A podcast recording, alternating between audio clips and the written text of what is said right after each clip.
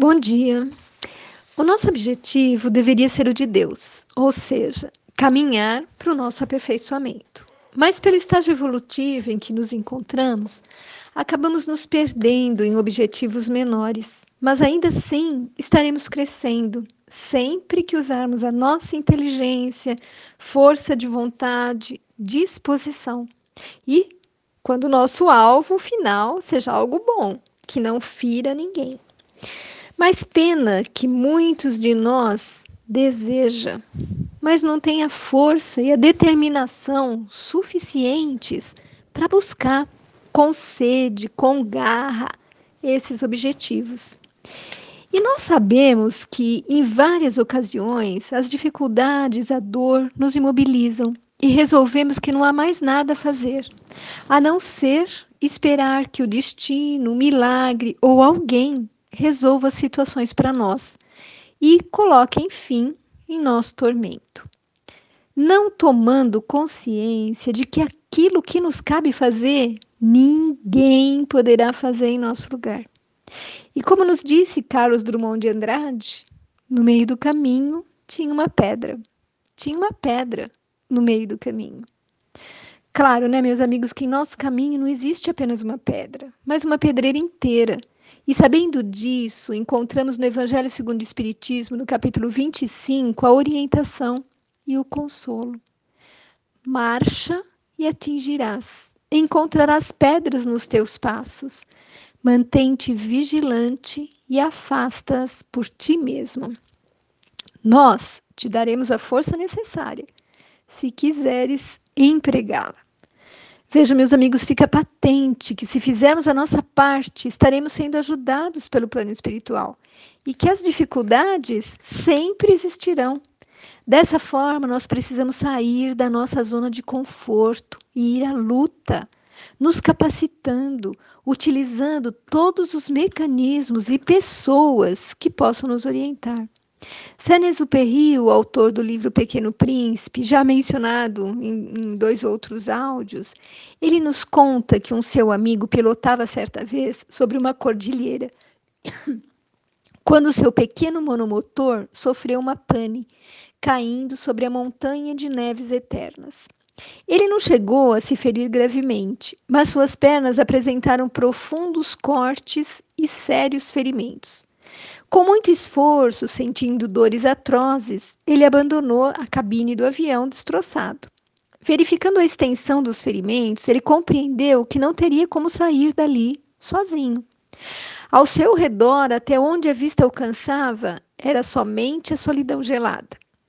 Conhecedor da região, em rápida análise, entendeu que o seu fim estava próximo, principalmente em razão dos ferimentos nas pernas, por um instante ele se sentiu tomado de pânico e pela dor de saber que chegara ao fim de seus dias.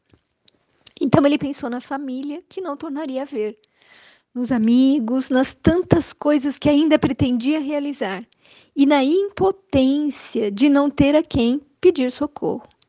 Depois, já mais calmo, ele começou a pensar sobre as medidas a tomar. Não havia nada a fazer para garantir a sobrevivência. O mais sensato era se deitar na neve e esperar que o torpor causado pelo frio tomasse conta do seu corpo, permitindo-lhe ser envolvido sem dor pelo manto da morte. E deitado sobre a neve, ele dirigiu o pensamento a seus filhos, filhos que ele não veria crescer. Pensou na esposa de quem tanto gostava Aquele homem de espírito forte, batalhador, lutava consigo mesmo para se resignar à situação.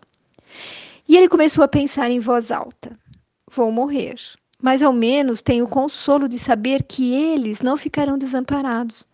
O meu seguro de vida tem cobertura suficiente para lhes proporcionar subsistência por muito tempo.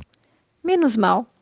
Felizmente, eu tive o bom senso de estar preparado para uma situação destas.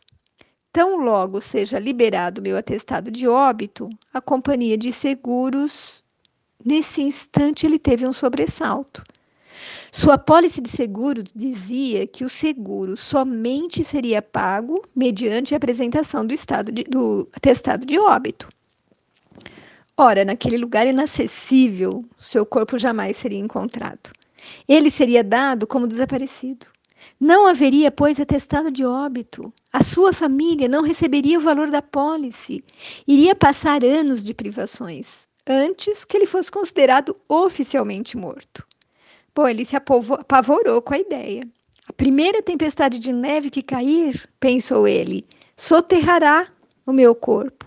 Nunca irão me achar. Eu preciso caminhar até um lugar onde o meu corpo possa ser encontrado. Ele sabia que ao pé da cordilheira havia um povoado. Então ele precisava chegar até lá para que o seu corpo fosse encontrado. E aí ele reuniu todas as forças que ainda lhe restavam. Ficou em pé. Foi preciso um esforço enorme para não cair. A dor era quase insuportável. Consciente da distância que teria de percorrer, ele estabeleceu a meta de dar um passo. Jogou uma perna para frente e disse: Só um passo. E foi. Jogou a outra perna e pensou: Só um passo. E assim caminhou o dia todo. Só um passo. Vencido pela dor e pelo cansaço, ele vislumbrou uns vultos. Deviam ser caçadores. Deixou-se escorregar para o chão e concluiu: Agora eu já posso morrer. Dias depois, no hospital, abriu os olhos e a primeira imagem que viu foi a da esposa ao seu lado. Ele teve algumas, alguns dedos de um dos pés amputados, porque haviam sido congelados pela neve, mas continuou vivo por muito tempo. Vejam, amigos, aquele homem tinha um desejo, uma motivação, ele precisava garantir que a sua família não viesse a passar dificuldades financeiras. E esse pensamento foi mais forte do que se manter vivo. Esse amor por sua família superou qualquer desejo de desistir. E ele lutou e venceu as adversidades, aquilo que parecia impossível de realizar, e acabou conseguindo atingir muito mais do que a sua meta porque ele conseguiu sobreviver. E Leon Denis, em seu livro O Problema do Ser, do Destino e da Dor, ele nos diz que o espírito possui três potências: amor, sabedoria e vontade. E sobre essa afirmação dele, eu deixo aqui perguntas para nossa reflexão nesta semana. Temos amado a nossa vida o suficiente para buscar transformá-la para melhor. Temos amado os nossos companheiros de jornada para lutar por eles.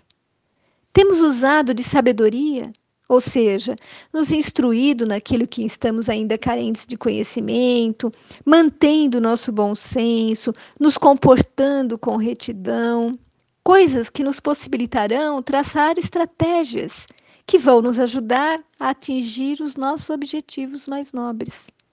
Sabemos quais são esses objetivos? Estamos direcionando a nossa vontade para chegar verdadeiramente onde desejamos, sem nos perder pelo caminho, sem nos desestimular pelas pedras encontradas, sem desistir, já nos conscientizamos de que é necessário muitas vezes dar só um passo. Seria muito produtivo, não é, meus amigos, para cada um de nós, se buscássemos essas respostas em nosso coração, não nos esquecendo de que às vezes é necessário apenas dar só um passo. Fique com Deus. Beijos de quem se preocupa com você.